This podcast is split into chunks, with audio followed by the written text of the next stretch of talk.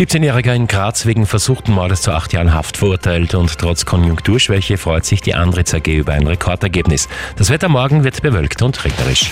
286 Gemeinden, 13 Bezirke, ein Sender. Das Radio Steiermark Journal mit Peter Karner. Ein 17-Jähriger, der sich seit gestern wegen versuchten Mordes im Grazer Straflandesgericht verantworten musste, ist heute schuldig gesprochen worden. Der junge Oststeirer wurde zu acht Jahren Haft verurteilt, berichtet Birgit Zeisberger. Der 17-Jährige soll im Oktober des Vorjahres in Feldbach einem 16-Jährigen mit einem Messer einen Stich in den Bauch versetzt und ihn dadurch lebensgefährlich verletzt haben.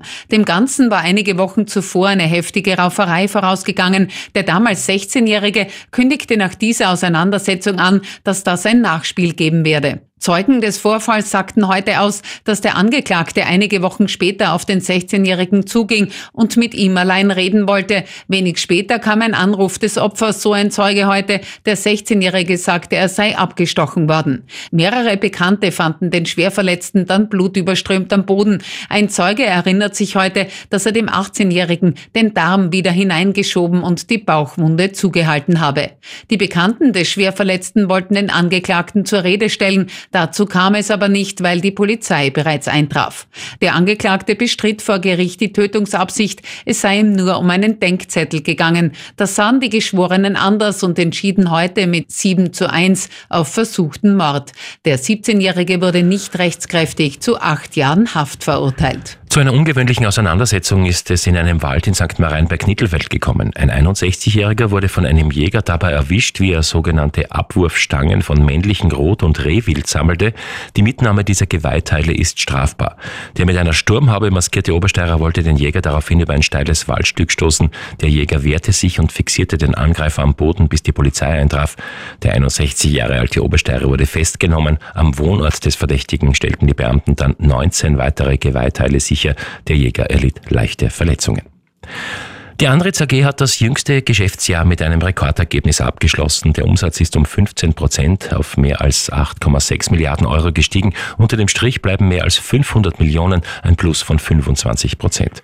Trotz Konjunkturschwäche geht das Unternehmen davon aus, heuer das Ergebnis weiter zu verbessern. Weltweit nachgefragt ist besonders Umwelttechnik. Volker Obermeier berichtet. Der Trend zur Nachhaltigkeit, Kreislaufwirtschaft und CO2-Verringerung wirkt für die Andritz AG als Wachstumstreiber. Der gesamte Auftragstand Vorstand liegt kontinuierlich bei annähernd 10 Milliarden Euro. Besonders zufrieden zeigt sich Vorstandschef Joachim Schönbeck mit der Entwicklung bei Komponenten für Wasserkraftwerke, die auch in der Oststeiermark gefertigt werden. Hydro hat ein äh, fantastisches Jahr hinter sich, über 2 Milliarden Auftragseingang. Das ist getrieben vom Markt. Wir erwarten den Markt mittelfristig sehr, sehr gut, sodass wir dort äh, gerade in Weiz, aber auch in unseren anderen Werken, Nordamerika, Indien, mit einer guten Auslastung rechnen werden. In der Steiermark beschäftigt der Maschinen- und Anlagenbauer mehr als 2000 Menschen.